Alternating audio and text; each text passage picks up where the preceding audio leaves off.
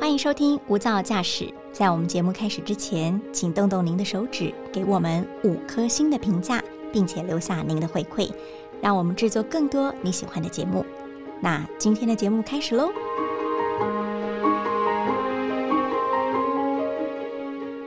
您好，欢迎收听大电视、大新闻所直播的 Podcast《无噪驾驶》一百种看世界的眼光单元。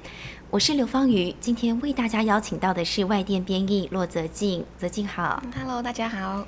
泽静，我觉得你最近脸上有光，因为刚放长假回 来，对不对对？对对，很开心。啊、您本身是马来西亚人，嗯，对，哦，是大学的时候才来台湾读书吗？我是二零一六年来这里读大学。嗯哼，嗯然后接着就在这里找工作了，对，而且因为 COVID 19疫情，你应该提到就恨得牙痒痒吧？很久没回家，你多久没回家？啊、差不多两年半没回家。所以两年半没有跟自己的家人见面，嗯，有的时候会会觉得很伤心或很难过嘛。会很煎熬啦，然后会感觉哦说，哎、我已经快到临界点了，我要回家 那种感觉。好不容易台湾的那个入境政策有放宽，所以你对前阵子回去多久啊？大马我回去一 个月，有休息到吗？有有有，很满足了啦。对，因为感觉你其实也算是新冠疫情下的受害者啦，对很就是很久没有回家看看，然后感觉嗯好像亲情之间的疏离感，对，哦、也会让你格外的煎熬嘛。嗯，所以你是真的在台湾，在台湾生活的人，少数已经出国去的，而对且没还错 long stay 了一个月。对，所以我算是幸 运的。其实现在说真的，疫情之下，你要出国，不管你是旅游还是你想要返乡，嗯，其实这段长路其实特别特别的困难嘛。对那何况就是还要我们现在要聊到的是太空旅行，对，对就不更对？难了。甚至是移民到别的星球，对，对，好比像是这个联合国呢，它的预估的一份报告就说，其实，在我们地球上生活的子民，将在今年年底人数就要突破八十亿大关了。代表其实有一个名词，我们已经讲了好多年了嘛，就是地球超载。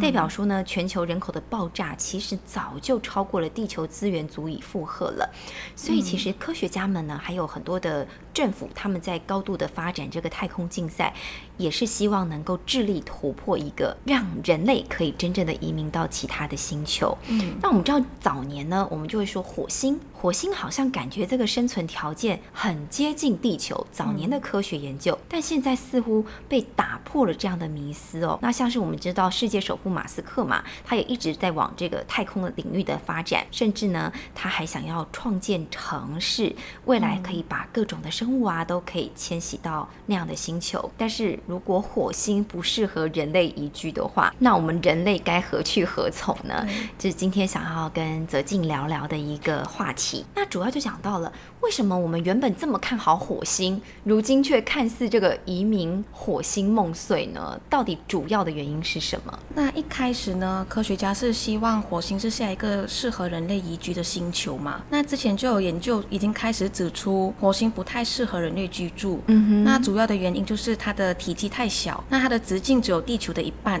所以你要容纳地球那么多人更加不可能了。哦，因为对我们地球人口刚刚又说了，又要突破八十亿了。对然后讲我们的生存面积本来就已经很少了，在地球上就已经很少，嗯我们还要移居到一个比地球小一半的一个星球，嗯那感觉根本就不够住嘛。对，嗯听起来就更不可能啦、那另外一个原因就是体积太小的话，也会导致火星过于干燥。嗯那如果干燥的话，就没办法形成水。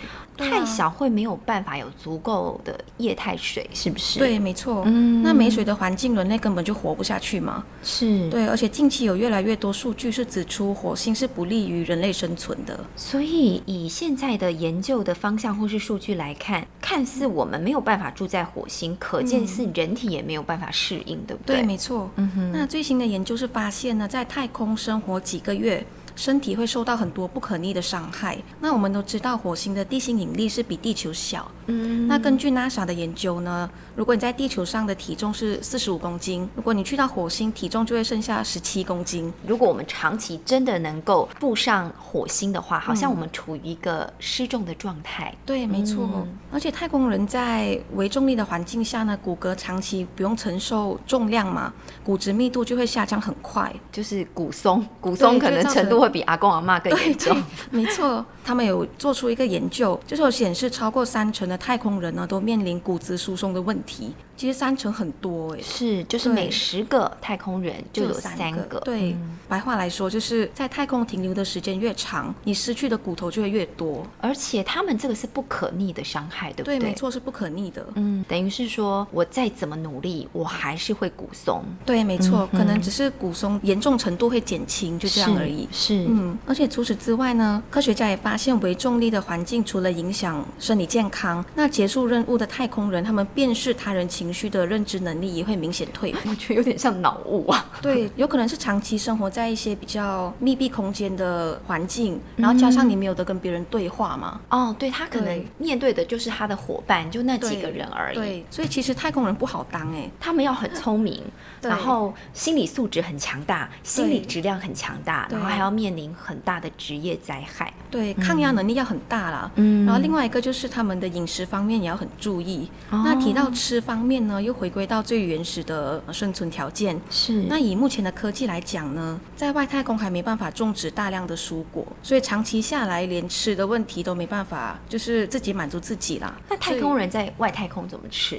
因为我们也没办法在外太空种东西的感觉嘛。嗯，对他们就从地球带东西上去吃啊。哦，带一些对罐头食品。对对，所以吃呃的太空人东西也很食物对，所以吃的东西也很单一啦。嗯嗯，所以长期下来，人类要怎么移民去另外一个星球呢？所以至少这几十年来说是，目前是办不到的。而且我呃知道，其实一场太空任务，或许是我们的外电新闻在报道的时候，可能就报道那个火箭五四三二一发射的时候，嗯，然后还有他们光荣回归的时候。对但是一趟太空任务其实并不是一两天而已，对不对？嗯，对，还蛮长的诶。嗯那如果短的话是几个月，那时间长的话甚至是要几年。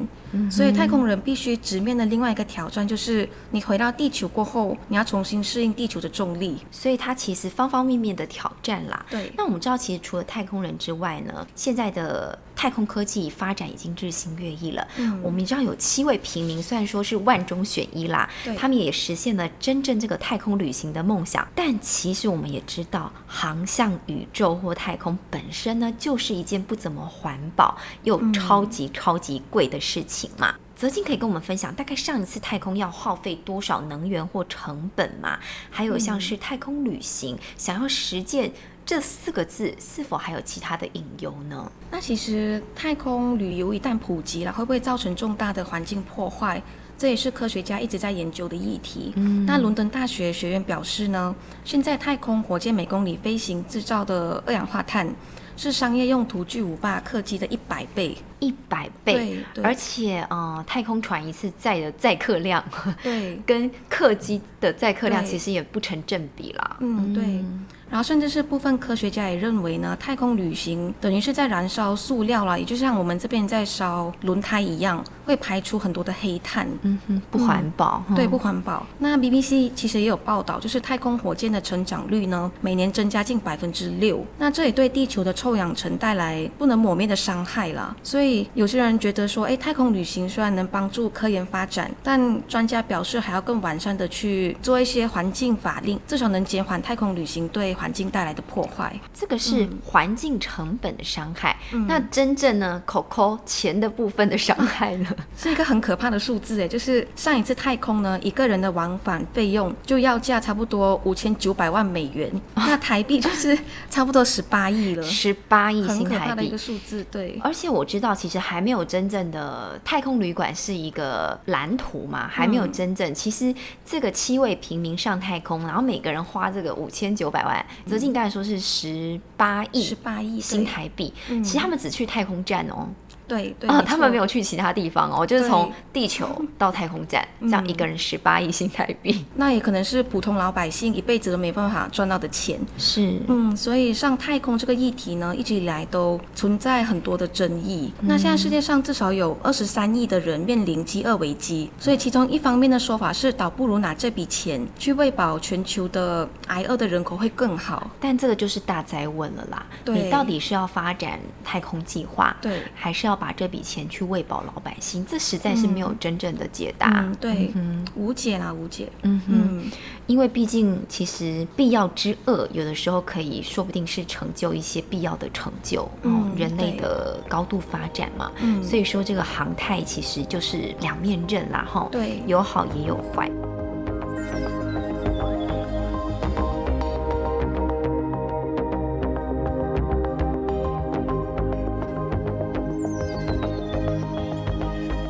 可以说，我们人类各国这个探索宇宙的雄心，可以说是有增无减。不只是这个政府带头哦，当这个领头，其实很多的科技企业的龙头，他们也为了移民火星下足功夫，对吧？嗯，对，这答案是肯定的。就是，嗯，就算人类有办法克服刚才我们以上讲到的问题，如果要长期生活在火星上，栖息地又是另外一个最关键的问题了。嗯是，就是对我们到底可不可以住？嗯对嗯，而且是常住哦。嗯那火星上的房子呢，必须要承受强烈的太阳辐射，然后极端温度变化，还有房子的内部也一定要提供加压设备，我们人才能长期住在里面。是对，那其实，在地球上呢，想要实现就是我刚才讲的几个关键，其实不难。就是这个技术对我们来说就是 a piece of cake。对，没错，其实是不难。可嗯是问题是、我们火箭上有限的空间，阻止我们带更多材料运过去火星。 对，这是最最麻烦的。，对，因为这嗯个就是不像是我们，比如说我们可能把建材从东部运到西部，对不是这么简单，或者从对嗯山脚运到山腰或山顶，是要从地球运到另一个星球。对。那以目前技术来看呢，三 D 猎印似乎是最好的选择。嗯，你机器带过去，对在当地猎鹰。对，这样就解决了。嗯哼，那二零一四年起呢，NASA 其实还有举办分阶段火星栖息地的设计大赛。那今年七月呢，比赛会进入第三阶段。那来自世界各地的参赛队伍中，将会有前五名作品脱颖而出。哦，你说的是有关于这个设计火星栖息地的大赛，是不哎，是？对，没错，嗯已，经持续了好多年了。是，嗯，然后其中的规定呢，就是房子在降落火星以后，要马上能自主组装起来，然后强度必须要支撑四名太空人在火星生活十二个月。嗯嗯，听起来就很难啊，其实， 但是相信再过几年，人类应该是能初步先解决这个问题。看来这个太空旅行其实就是一个越发成长中的一个产业嘛。嗯，那相信未来一定也会有更多更多有关于商业旅游性质的这嗯种太空公司，就专门去帮你做这个旅，实际上太空旅行团这对样的一个设计哦。嗯那大家就很关注啊。我如果真的解决了住的问题了，嗯，但是我们真的移民到其他星球，这个生活品质可以跟在地球上一样吗？当然是完全不一 样的，甚至这是样可很以不吸说引。人呢、欸对是真的更可以好还是更不好？当然是更不好，可以说是天壤之别啦。 嗯嗯然后除了研讨火星的房子架构以外，刚有探讨到说我们去那边住的环境嘛，有做过一个实验，是有六名的研究人员，他们曾经模拟地球人住在火星的实验。哦，那个对这个时候是还没有真正的觉得火星不适合我们的时候，对，没错，没错。嗯那实验的地点是定在夏威夷的一座无人岛，那他们必须在这个无人岛上住上一 年，一年呢、，对，一年。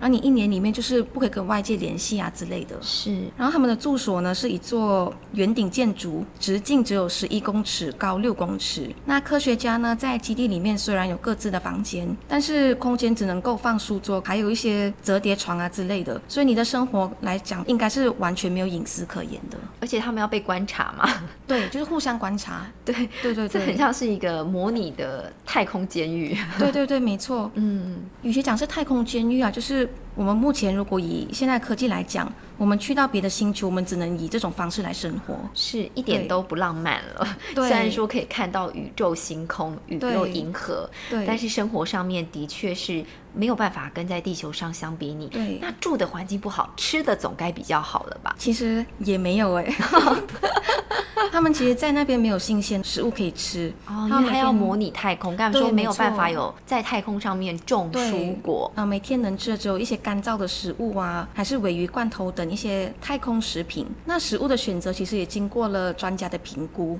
所以除了能提供足够的营养，最重要是能避免食物碎屑在太空舱里面乱飘，嗯哼，所以他们能吃的选择很少了。是，嗯而且一年真的很长，他们真的不可以短暂外出吗？哦，是可以短暂外出的，嗯可是你出去的时候呢，你你一定要穿着太空 装，就是完全完全模拟啦，对。而且他们出去的意思我，我因为不太知道了，然后因为他们毕竟是在无人岛，不嗯对知道说他们出去的意思是走出自己这个圆顶建筑物，还是真的可以离开夏威夷？如果离开夏威夷还要穿太空装，就真的也蛮好嗯是笑不的。可以离开，他们只可以在那个夏威夷岛上而已。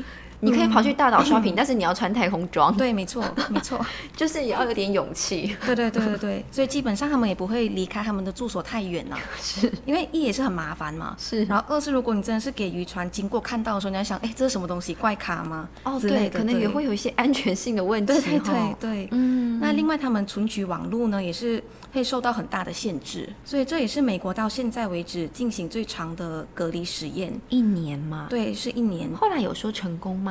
这个其实也没有成功不成功的一个说法。嗯他们主要是要收集一些资料吧。是，就是对这些科学家互相观察，对然后可能去评估可行性。对，可是可能因为后来就发现，其实火星不适合这个计划，就截然而止嘛。因为他们一开始的目的就是要协助哦，以后我在火星上我怎么生活之类的。嗯但是可能也会套用在别的星球上，也是说不定嘛，对不是对因？为毕竟就是一个先驱嘛，一个对前导的一个行程。嗯，哈对，没错。嗯所以你住在外星球是非常非常考验人类的基本需求，最重要是你还要经得起精神上的考验。